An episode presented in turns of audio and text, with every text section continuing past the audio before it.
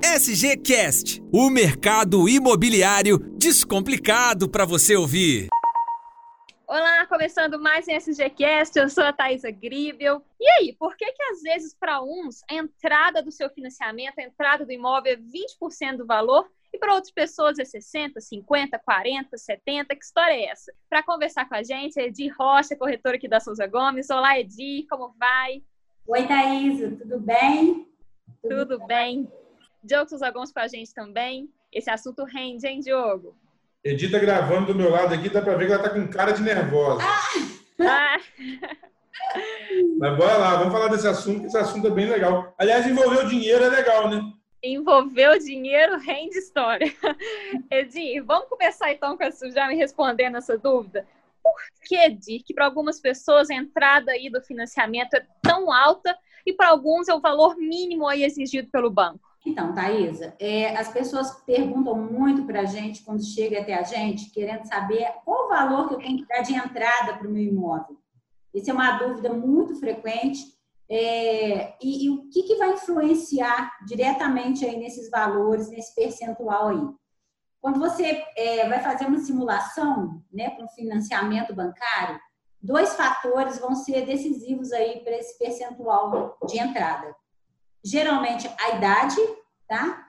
É, das pessoas que vão, vão comprar e a renda, porque vai refletir diretamente aí nesse valor de entrada, tá? Se a pessoa tem uma idade, né, uma idade mais avançada, automaticamente o financiamento dela vai ter uma redução de prazo. Isso aí vai gerar uma entrada maior, porque ela tem aí uma margem né, de, de prestação de 30% sobre o valor da renda dela, e, e isso vai gerar aí para ela uma entrada maior. O que, que é legal a gente fazer o pessoal que está ouvindo a gente entender, Thaisa? Afinal, o que, que é a entrada de um imóvel? A gente está falando aqui num caso de um imóvel financiado. Né? Então, a entrada é exatamente a diferença entre o valor do imóvel e o que o banco vai financiar para você essa diferença, que pode ser 10, 20, 30, 40, 50%, é a entrada do negócio num caso desse formato de pagamento que a Edith está falando de financiamento bancário. Edith, você já falou então da questão da idade e agora conta um pouquinho para a gente sobre a renda. Dá para juntar com alguma outra pessoa? Tem que ser casado com ela para botar nesse financiamento e ajudar para que a entrada seja um pouquinho mais baixa? Como é que é? Então, é, a pessoa pode unir renda né, com qualquer outra pessoa, não precisa ser só marido, pode ser um irmão, qualquer outra pessoa pode é, unir renda ali para compor essa renda aí. E, e, esse valor de renda vai influenciar diretamente aí no valor da entrada. Porque se a pessoa tem uma renda é, que comporte uma prestação é, com valor maior, automaticamente ela consegue ter uma, uma entrada menor né? Diferente de quando ela tem é, uma renda pequena. Porque aí a renda pequena, como ela tem um percentual aí para valor de prestação que ela vai pagar, é, tudo que ela não conseguir aí é, colocar nesse valor de prestação e nesse prazo de financiamento que ela vai conseguir, ela vai ter que dar de entrada. Entendeu? Então, ela pode compor a renda assim, vai ajudar, né? Ela, ela fazer esse financiamento aí e ficar com uma entrada é, menor para a compra desse imóvel aí. Isso é muito legal, Thaisa. A gente até gravou um, outro SGCast falando sobre imóvel na planta, e muita gente decide pelo, pela compra do imóvel na planta, porque brasileiro, assim como eu, a maioria não guarda dinheiro. Né? Então, a gente tem a vantagem de um imóvel na planta, na maioria dos casos também, da construtora e a incorporadora fazerem esse sinal parcelado.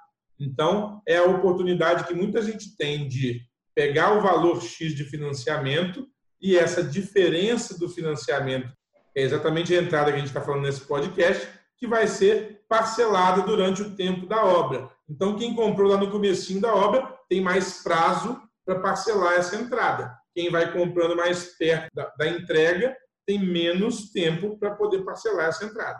Edi, e lembrando também que esse valor da entrada é toda uma análise bancária, né? Não é às vezes a imobiliária que define quanto que vai ser de acordo com a renda de cada cliente, né?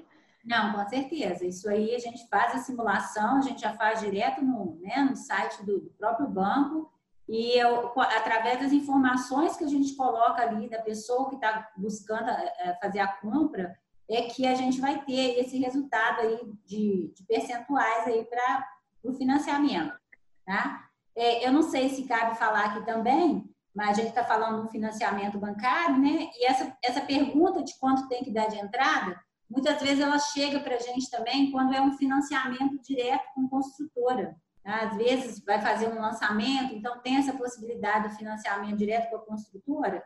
Isso aí é bom a gente esclarecer que esse valor de entrada com a construtora, é, ele é muito, ele varia muito, né? Porque tem, tem construtoras que trazem uma tabela já fixa de valor de entrada, de parcelamento, outras são mais flexíveis na negociação.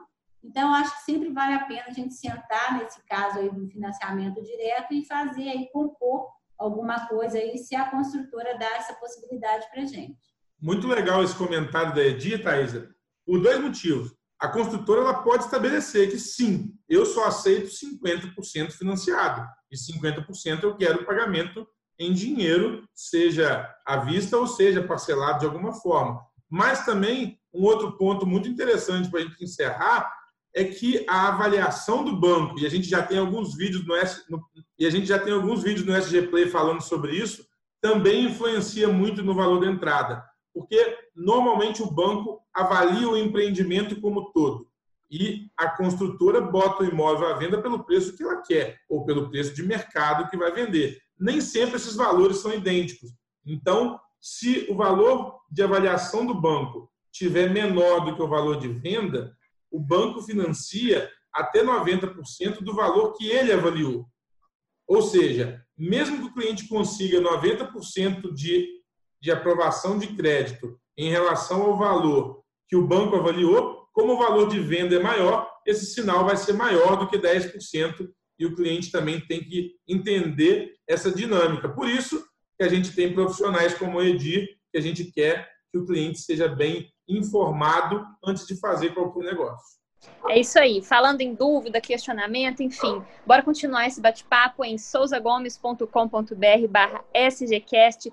Toda quarta-feira tem programa novo, então é só você deixar aí a sua contribuição, que a gente vai ter o maior prazer de responder na semana que vem. Edir, obrigada por você ter vindo participar com a gente. Volte mais vezes. Obrigada a vocês, adorei. Foi tranquilo, ninguém me mordeu. com certeza. Diogo, até semana que vem. Valeu, Thaisa. Toda quarta tem SGCast novo no ar. Um abraço e até a próxima. Você ouviu SGCast. Acompanhem a Souza Gomes no Facebook e Instagram. Arroba Souza Gomes Imóveis.